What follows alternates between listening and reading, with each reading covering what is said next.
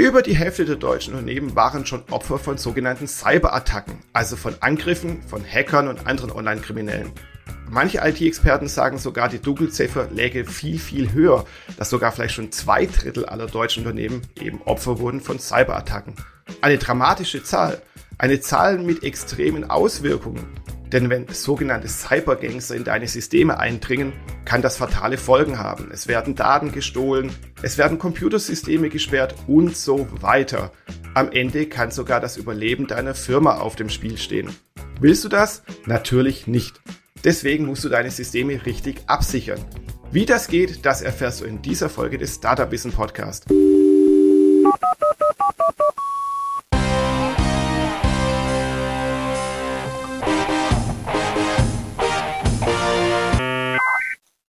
Und damit herzlich willkommen zum Startup Wissen Podcast.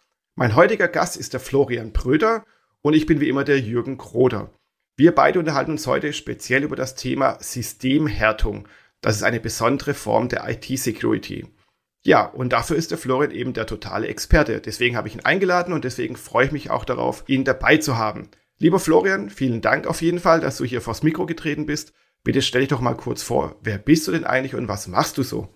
Ja, Jürgen, ähm, Dankeschön, dass ich dabei sein kann. Freue mich sehr. Ich bin seit meinem Informatikstudium in der IT und fast immer auch in der IT-Sicherheit unterwegs, habe also alles gemacht von Infrastruktur, Sicherheit über Endpunktsicherheit, über Einführung von Verschlüsselungssystemen in der Cloud, in alten Data, also in alten Datacentern bin über die Projektleitungsrollen etc. dann auch in die Compliance-Schiene gekommen und seit einigen Jahren Geschäftsführer und Gründer der FB Pro GmbH. Wir haben uns das Thema Systemhärtung auf die Fahne geschrieben, weil es dort tatsächlich äh, aus unserer Sicht äh, starken Nachholbedarf gibt der aber trotzdem bei Einsatz oder bei Einsatz der Systemhärtung starke und große Vorteile für Unternehmen bringt und in Ergänzung zu bisherigen Maßnahmen ähm, deutlich die Sicherheit, die Informationssicherheit für Unternehmen, für unsere Kunden steigern kann. Ja, klasse. Vielen Dank für die Vorstellung. Du hast jetzt auch schon mehrfach den Begriff Systemhärtung reingebracht. Ich habe ihn auch ganz am Anfang genannt. Und ich behaupte mal, die meisten Zuhörer haben davon noch nie gehört oder vielleicht peripher gehört. Weil wenn man an IT-Security-Sicherheit denkt, dann denken so Laien oder Halblaien an Firewalls, an Virenscanner, Anti-Malware-Suiten, wie auch immer. Was ist denn jetzt nun Systemhärtung? Ja, das ist äh, eine gute Frage. Systemhärtung ist eine, eine technische Maßnahme. Das heißt, äh, wir haben in der Informationssicherheit ja eine Unterscheidung zwischen technischen Maßnahmen und organisatorischen Maßnahmen. Das heißt, organisatorisch kann ich meine Mitarbeiter, äh, Kunden etc.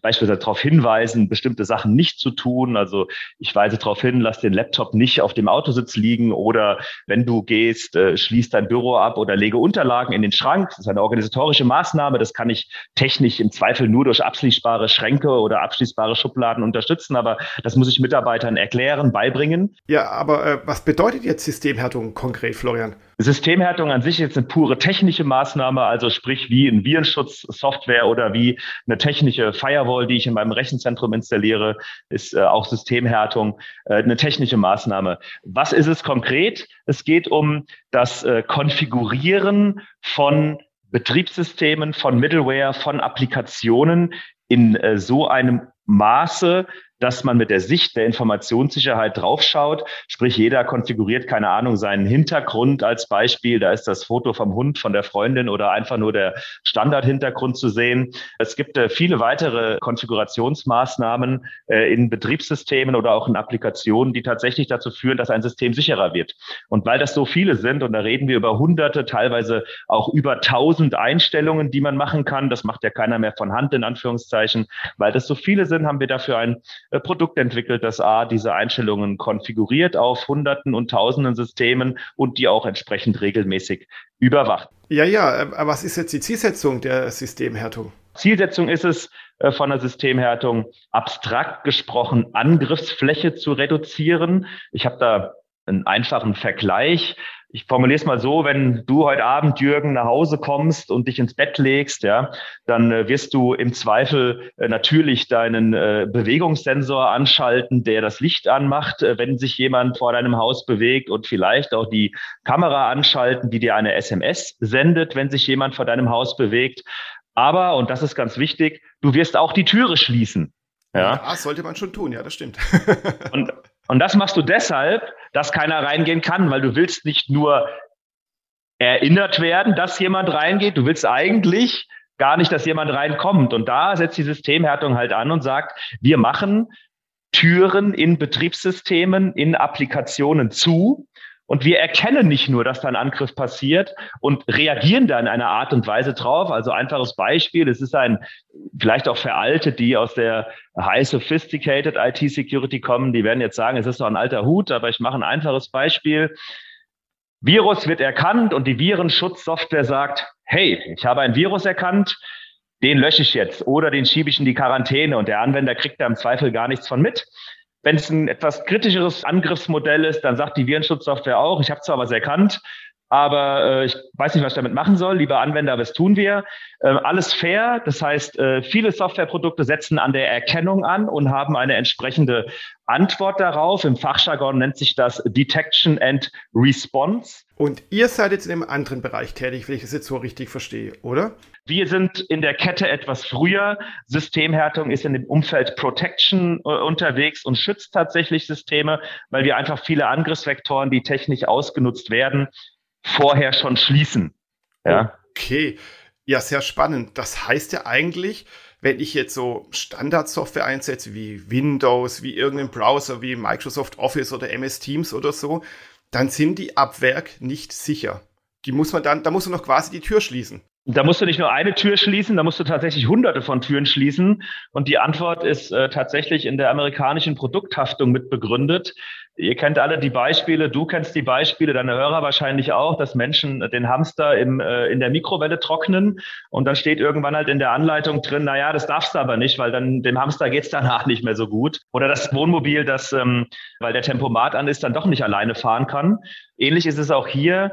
Der Hersteller ist quasi haftbar, wenn ein System nicht sauber funktioniert. Und äh, naja, dann ist die logische Schlussfolgerung, ich lasse alles an, ich decke jeden möglichen Fall ab, damit immer alles funktioniert, damit ich bloß dieses Produkthaftungsthema nicht habe. Und am Ende des Tages führt das dazu, dass immer alles und vieles funktioniert, ich keine oder wenige Kompatibilitätsprobleme habe. Äh, das ist natürlich schön für den Anwender und auch insbesondere für den Hersteller, aber halt auch für den Angreifer. Und ähm, weil halt viele Tore offen sind und unser Ansatz ist halt, das äh, Betriebssystem runterladen und dann einfach nutzen, ist halt, naja, 1980, ja, wir haben 2022, da muss man was tun, Punkt, auch als Startup. Ja, ja, sehr, sehr wichtig. Das heißt eben, die, die Standardsoftware ist halt auf Usability ausgelegt, damit sie eben jeder nutzen kann, möglichst komfortabel. Und es gibt ja viele komfortable Funktionen im Browser und so weiter dass schon äh, Passwortfelder ausgefüllt werden und so weiter. Und die sind natürlich nicht so wirklich datenschutzkonform oder gut für den Datenschutz, für die eigene IT-Security. Und das ist ja auch, auch dann wahrscheinlich ein Grund, wie dann eben Google und Co. es immer wieder gelingt, halt auch persönliche Daten abzugreifen, weil diese Datenkraken ja schnell auf ihre Software zugreifen können. Korrekt, du musst dir einfach nur das einfache Beispiel äh, vorstellen. Früher war ein Browser und früher ist jetzt noch nicht allzu lange her, das sind in der IT vielleicht zehn Jahre, aber das sind gigantische Sprünge. Früher war ein Browser ein Browser, das heißt, man hatte eine Adresszeile, hat dort eine Adresse eingegeben, kam auf die Website. Heute ist die Adresszeile im Browser eigentlich ein vorgelagertes Google-Suchfenster. Und ähm, ein ganz simples Beispiel, was zu Problemen führt. Viele Menschen geben gar nicht mehr die Adresse ein einer Website, die sie besuchen wollen, sondern geben Schlagworte ein. Google zeigt, weil die halt das können, äh, auf dem ersten Platz äh, die entsprechende Website und die Menschen klicken da drauf. So, wenn man es jetzt schafft, auf diesen ersten Platz zu kommen und äh, eine Banken-Webseite zu fälschen, dann kriegt der Anwender, wenn die gut aussieht, überhaupt nicht mit, dass er gar nicht auf seiner Hausbankseite ist, ich nenne jetzt mal keine Banknamen, ähm, gar nicht auf seiner Hausbankseite ist, sondern trägt seine Login-Daten auf irgendeiner anderen Seite ein. Das Problem ist ja nicht, dass Google das falsch anzeigt. Das ursächliche Problem ist ja, dass der Browser eigentlich falsch benutzt wird. Das heißt, diese Komfortfunktion, Adresszeile, hat sich zu einer Suchzeile gewandelt und er wird eigentlich falsch benutzt. Das heißt, eine Maßnahme einer Systemhärtung ist, dem Browser wieder auf das zurechtzustutzen, was er eigentlich ist nämlich ein Browser. Und wenn ich suchen will, dann gebe ich halt www.google.de, www.duckduckgo.de, das ist mir persönlich lieber, oder äh, äh www, äh, was weiß ich was.de ein, um dort zu suchen, wenn ich suchen will. Weil dann weiß ich explizit, ich gebe halt das ein und das wird halt an Google übertragen. Wenn ich es im Browser mache, ist das vielen gar nicht bewusst. Mhm, das ist ja sehr spannend. Das heißt, unsere eigene Bequemlichkeit oder der Schrei nach Komfort hat auch alles mit Wettbewerb zu tun, weil natürlich halt jeder daran interessiert ist, dass seine Software bequemer äh, ist als die andere. Da werden dann ganz viele Daten unnötig hin und her geschoben und natürlich auch viele ja, Tore geöffnet für Angreifer und so weiter. Aber wie, jetzt kommen wir doch mal zum praktischen Teil. Wie kann ich jetzt meinen Browser zum Beispiel als kleiner Selbstständiger, als Startup-Unternehmen, das sich keine teure Software leisten kann, wie kann ich das jetzt härten, wie es ja so schön heißt? Da gibt es äh, ein paar Möglichkeiten tatsächlich. Ähm, vielleicht ist erstmal zu wissen, bevor man äh, härtet, ist erstmal wichtig, äh, den Stand zu erfassen. Wo stehe ich denn? Ist das System vielleicht schon an einigen Stellen äh, konfiguriert oder nicht? Das kann man über verschiedene Tools machen, die es online gibt. Ich ähm, stehe natürlich heute oder du hörst mich natürlich heute für die FB Pro GmbH. Wir haben unter GitHub das Audit-Tab veröffentlicht. Äh, vielleicht ähm, ist das eine Option für deine Hörer, mal zu gucken, wie stehen wir heute da? Äh, kann ich relativ simpel für, für Windows in verschiedenen Versionen, für äh, Browser, für andere Produkte, äh, in der neuen Version unter anderem auch äh, für die ersten, die ersten Checks äh, für Linux entsprechend prüfen, wie mein System heute aussieht. Da ist eine entsprechende Bewertung dabei. Und äh, ja, ich kann sehen, wie es heute aussieht. Und im zweiten Schritt äh, kann man sich Gedanken machen, was kann ich tun? Da gibt es äh, tatsächlich ähm, verschiedene Härtungsempfehlungen. Das heißt, äh, der Florian Bröder, der heute sagt, hier, ich fange an, meinen Rechner zu härten, oder der Jürgen Kroder, der kommt vielleicht drauf und sagt, na ja, wir schalten die Firewall an und wir schalten äh, das Update ein, dass das automatisch funktioniert. Und dann sind das vielleicht 10, 20 Einstellungen. Und dann sagt der Jürgen und der Florian, na ja, da haben wir uns aber recht Mühe gegeben, jetzt sind wir fertig. Äh, die Realität ist leider anders. Ähm, da gibt es tatsächlich Hardening-Vorgaben oder Hardening-Empfehlungen von zum Beispiel einer ganz guten Quelle in Deutschland, dem Bundesamt für Sicherheit in der Informationstechnik. Und die bieten auch entsprechende äh, Downloads mit an. Sehr technisch natürlich, man muss sich damit beschäftigen, aber erstmal nutzbar. Ähm, es gibt äh, amerikanische Organisationen, die auch sehr gut sind. Ähm, das ist zum Beispiel das Center for Internet Security. Auch dort kann man äh, lange äh, Dokumente lesen, wie man Systemhärtung äh, betreibt, wie man das tun kann. Meine Empfehlung wäre, wenn sich damit keiner beschäftigen will, zumindest schon mal grundlegend Sicherheitsfunktionen, die ein Betriebssystem mitbringt, einzusetzen. Im Zweifel nicht mit dem gleichen Account Dinge zu installieren, den man auch zum Surfen benutzt, weil Malware immer die Rechte des Accounts hat, äh, der kompromittiert wurde. Das heißt, bin ich permanent als Administrator unterwegs und werde kompromittiert, hat die entsprechende Schadsoftware auch äh, Administratorrechte auf meinem Computer und kann natürlich dann viel mehr Unsinn äh, treiben. Okay, das heißt dann zur Systemhärtung gehören zig Maßnahmen, Dutzende, Hunderte, wie auch immer. Und natürlich gibt es auch dann viele Abstufungen. Und da gibt es dann vom BSI, wie du gesagt hast, viele Empfehlungen, lange Dokumente zum Lesen. Aber wie ich ja auch gehört und gelesen habe, gibt es ja auch viele standard einfache Maßnahmen. Du hast ja gerade eben schon gesagt, dass nicht jeder alle Administratorrechte auf einem Rechner oder in einem, in einem Rechnerverbund im Netzwerk irgendwie haben sollte. Oder dass man seinen Rechner mit einem Passwort schützt. Also es gibt ja auch viele simple Maßnahmen. Oder dass man auch den richtigen Browser verwendet und da vielleicht ihn ein bisschen einschränkt. Es gibt ja auch im Netz diverse Browser, die halt eben nicht so viel Daten übertragen. Das sind doch schon mal erste Schritte, oder? Ja, korrekt. Also wenn man wirklich mal sich so ein paar Maßnahmen, so die äh, vielleicht Top 5 äh, überlegt, dann sind das ganz banale. Klar, sicher dein Passwort entsprechend ab. Das heißt, habe ein gutes Passwort oder je nachdem, welchen Anbieter man nutzt, äh, gibt es inzwischen auch Password-less Solutions. Ähm, ich selbst nutze privat und jetzt nenne ich mal einen Namen. Ich selbst nutze privat historisch bedingt seit, ich glaube, 20 Jahren eine Hotmail-Adresse.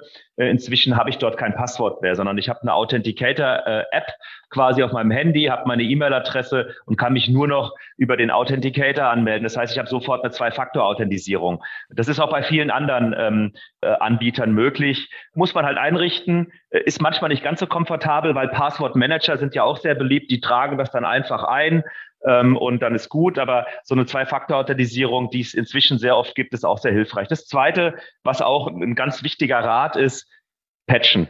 Mhm. Im Fachjargon oder im umgangssprachlichen Spiel die Updates ein. Ähm, wenn also ein Hersteller, und da ist es völlig egal, ob das äh, äh ein Linux-Derivat ist, eine Open-Source-Community oder ein wirklich wirtschaftliches Unternehmen, Patches rausbringt, dann machen die das nicht, weil die im Hintergrund Entwickler haben, die Geld kriegen für nichts, sondern dann machen die das, weil die Fehler gefunden haben und neue Funktionen im Zweifel eingebaut haben, aber oft auch aus Fehlerkorrektur heraus und dann ist das zu patchen. Und ich sage jetzt mal zwei, drei messbare Zahlen, weil ich es oft auch bei meinen ähm, Kunden und auch im privaten Umfeld sehe. Es ist nicht cool, wenn, äh, äh wenn ein Patch rauskommt und man braucht halt irgendwie ein halbes Jahr, bis der eingespielt ist. Mhm. Ja, das heißt, wenn man sich das, wenn man das ernst macht, dann ist ein Patch innerhalb von fünf Tagen zu installieren. Punkt.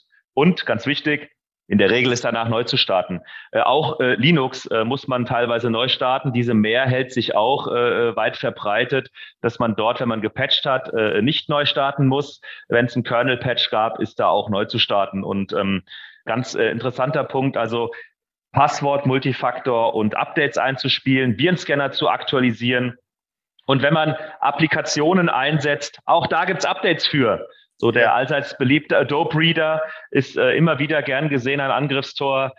Office-Pakete, egal welcher Couleur, ob das Open Source ist, ob das äh, äh, kostenpflichtige von Microsoft sind. Ich meine, am Ende gibt es da Open Office, LibreOffice und das Microsoft Office. Und ja, es gibt inzwischen noch diese Google äh, Cloud-Sachen äh, und andere Cloud-basierte Dienste. Aber auch da, wenn ich installierte Produkte habe, sind die zu äh, aktualisieren.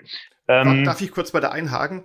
Es bieten ja viele an, ja eben auch gerade bei Windows 10 zum Beispiel, dass man sagt, hier bitte immer automatisch updaten.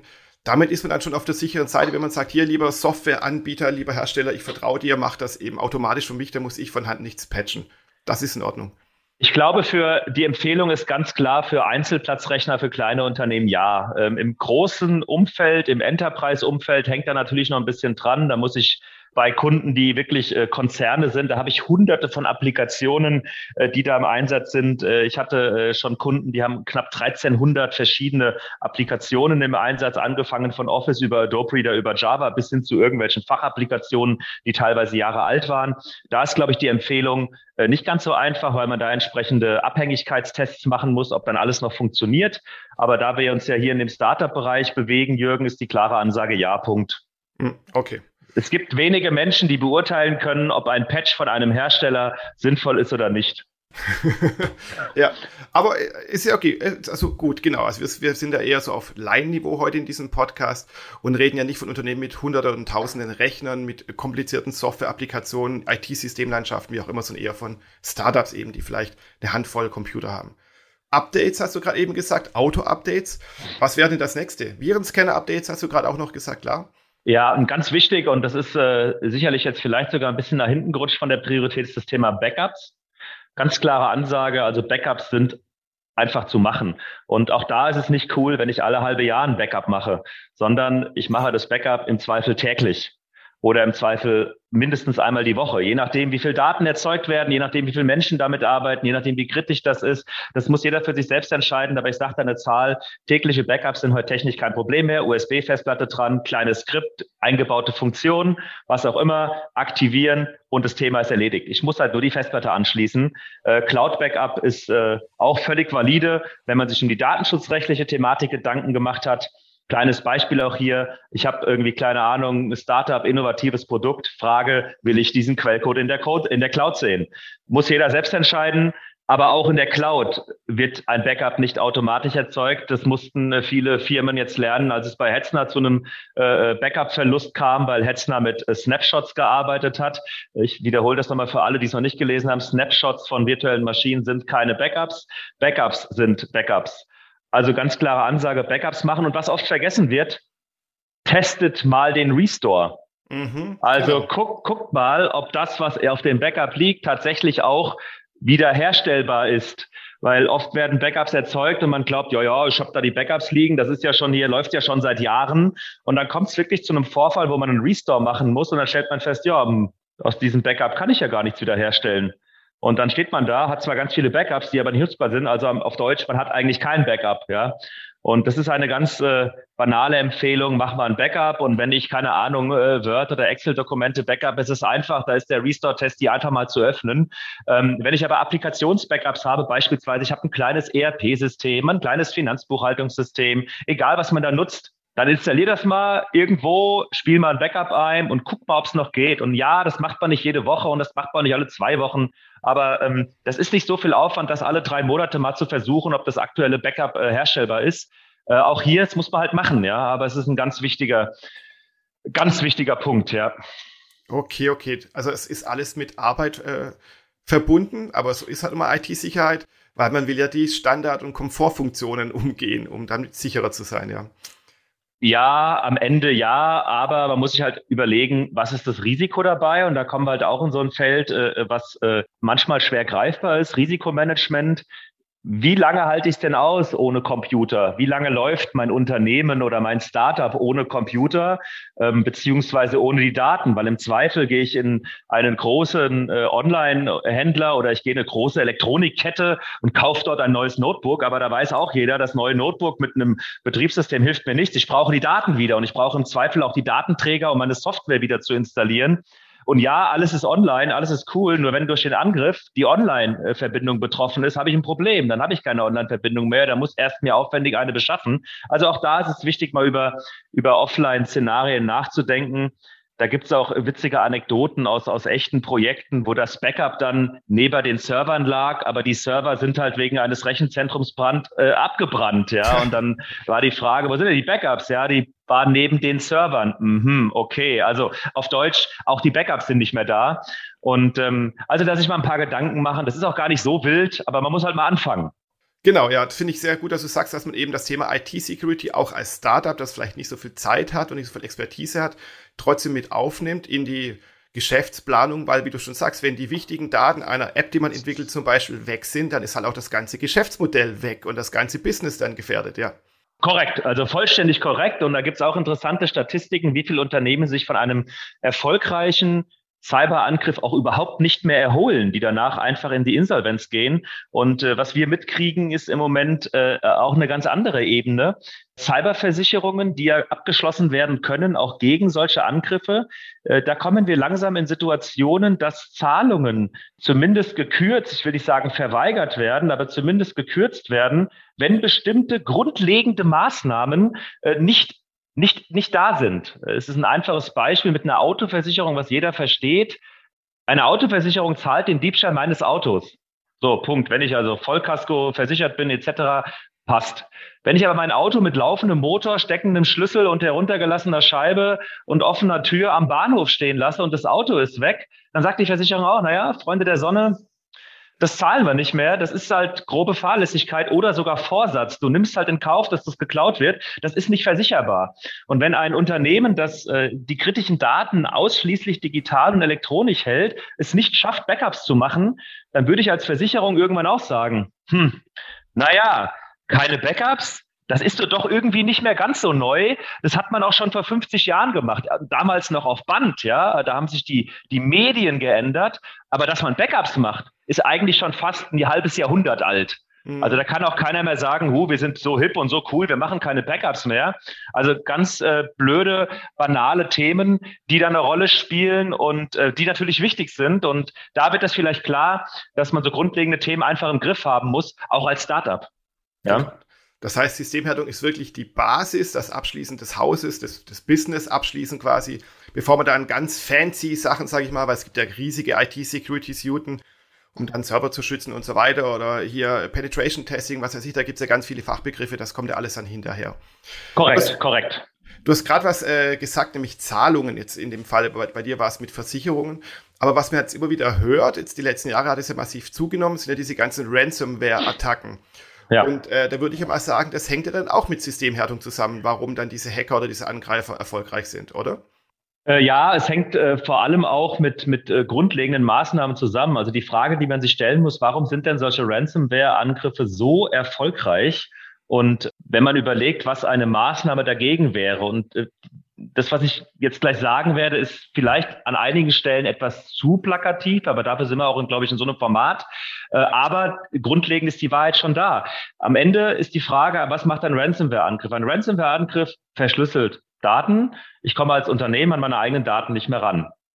So, ich formuliere es mal jetzt platt. Hätte man Backups, hätte man die getestet, hätte man eine Prozedur, wie man die schnell wiederherstellt, und mit schnell meine ich vielleicht zwei, drei, vier Tage, dann wäre so ein Ransomware-Angriff natürlich sau doof und würde mich auch etwas kosten, aber nach vier Tagen wäre ich wieder arbeitsfähig. Mhm. So, so erfolgreich sind die ja deswegen, weil genau das nicht da ist. Ja, also Unternehmen haben in der Regel nicht von allem Backups äh, und wenn sie Backups haben, wissen sie nicht genau, wie sie die wiederherstellen können und dann fehlen auch Leute von Systemen, die im Zweifel schon ein paar Jahre alt sind. Lange Rede, kurzer Sinn. Wenn man diese grundlegenden Maßnahmen im Griff hätte, würde so ein Ransomware-Angriff auch an an Brisanz und an Risiko verlieren. Die Schadensauswirkungen, die dahinter stehen, die werden deutlich geringer. Aber weil es halt so ist, wie es ist, ja, und weil diese grundlegenden Maßnahmen nur, ich sag mal, nebenher gemacht werden, teilweise, wenn überhaupt gemacht werden, äh, ist so ein Ransomware-Angriff natürlich eine massive Bedrohung für Unternehmen. Genau, und es ist auch so, wie du sagst, wenn man ein Backup einspielt, dann kann man das Kind, das in den Brunnen gefallen ist, das Kind schnell wieder rausholen. Aber eigentlich davor muss ja noch viel mehr geschehen, dass man, wie du es ja auch ganz am Anfang des Podcasts gesagt hast, man muss die Leute erstmal aufklären, weil ich glaube, die größte Gefahr sitzt immer noch vor dem Monitor, eben Leute, die nicht wissen, dass man nicht auf jeden E-Mail-Anhang zum Beispiel klicken sollte ja. oder auf jeden E-Mail und sonst was klicken sollte oder auf jeden Link klicken sollte.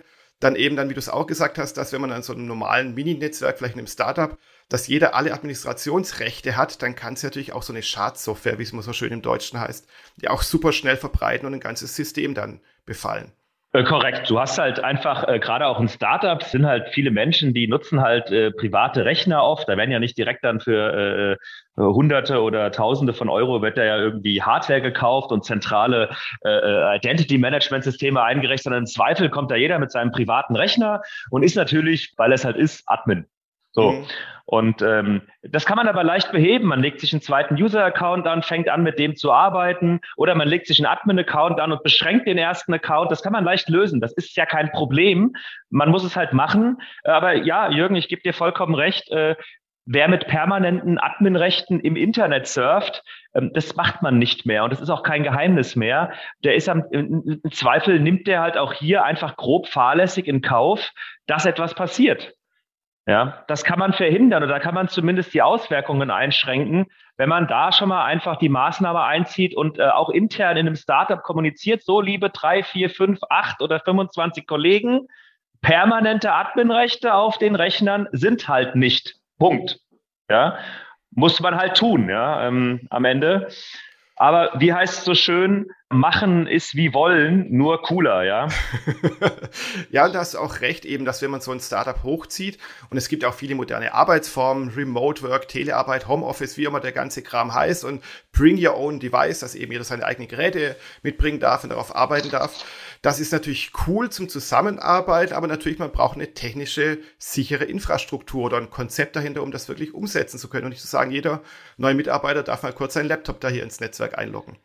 Korrekt, das ist vollkommen äh, äh, vollkommen korrekt. Und dieses Thema, äh, äh was ja dann ganz äh, äh, ganz gehypt ist, ist ja dieses Bring Your Own Device. Das führt halt auch da entsprechend zu diesen Situationen. Und ich sage auch nicht, dass das schlecht ist. Das kann jeder handeln, wie er will. Aber ein Bring Your Own Device ohne entsprechende Regeln wird halt wieder schwierig. Ja. Und äh, von daher, ähm, es geht auch gar nicht drum, dass man da 20 Seiten Richtlinien schreibt oder das überformalisiert aber es gibt so ein paar Dinge, die muss man einfach betrachten. Punkt. Ja, das heißt dann eben auch ein Startup, wenn es wächst, das heißt, wenn es mal über das kleine Gründerteam von zwei, drei Leuten drüber hinausgeht, muss man im Wachstum nicht nur mit einberechnen, dass man vielleicht einen Marketing-Experten braucht, sondern dass man auch einen ja, Systemadministrator und IT-Security-Menschen irgendwie, sei es als Freelancer oder festangestellt, mit ins Boot holt, um eben sein, gerade sein digitales Startup sicher zu machen.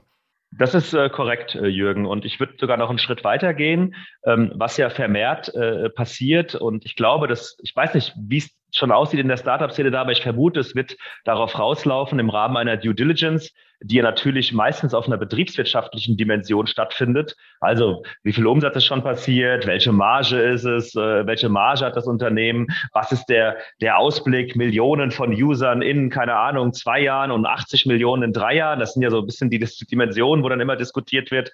Lange Rede, kurzer Sinn, es wird auch zu einer IT-Bewertung kommen.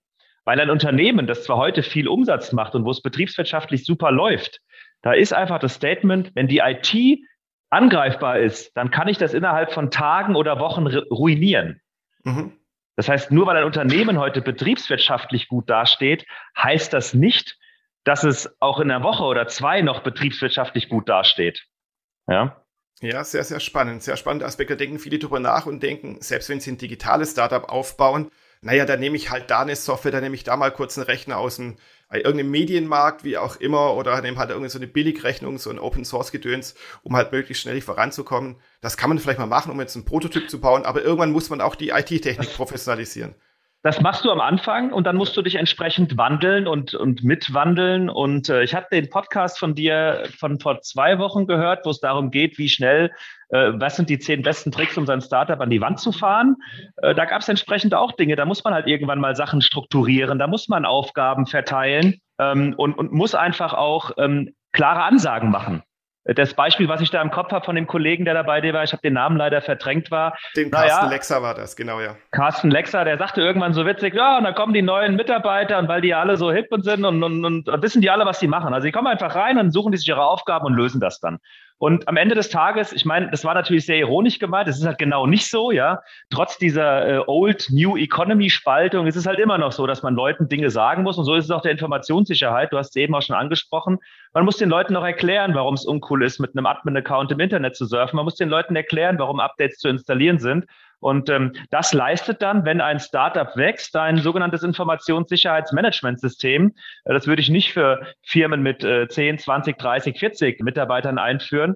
Aber wenn es halt mal größer wird und 80, 90, 100 sind, dann hat die IT so einen hohen Stellenwert und ich bin auch dann nicht mehr der, der vielleicht alle Rechner von Hand irgendwie administriert. Dann muss das reglementiert werden, damit es stabil wird.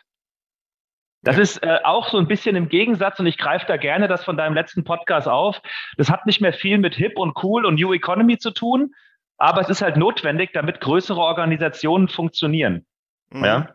Genau, dann wird die IT zur Chefsache, weil er eben auch eine defekte IT oder eine IT, die angegriffen werden kann, natürlich dann auch ein Unternehmen ruinieren kann. Und dann hat die Chefetage ein Problem, ja, die Gründer. Ja, die haben tatsächlich nicht nur ein Problem, dass das Unternehmen kaputt ist, die steht auch im Zweifel äh, äh, finanziell dann ganz äh, blöd da, weil wenn nachgewiesen wird, dass das äh, dass Basismaßnahmen nicht umgesetzt worden sind, dann haftet äh, die Geschäftsführung. Heißt auf Deutsch mögliche Forderungen von Banken, von Investoren, von vielleicht Kunden, die nicht mehr bedient werden können, obwohl es Verträge gibt, die gehen nicht mehr an das Unternehmen, sondern da gibt es den sogenannten Haftungsdurchgriff auf die Geschäftsführer.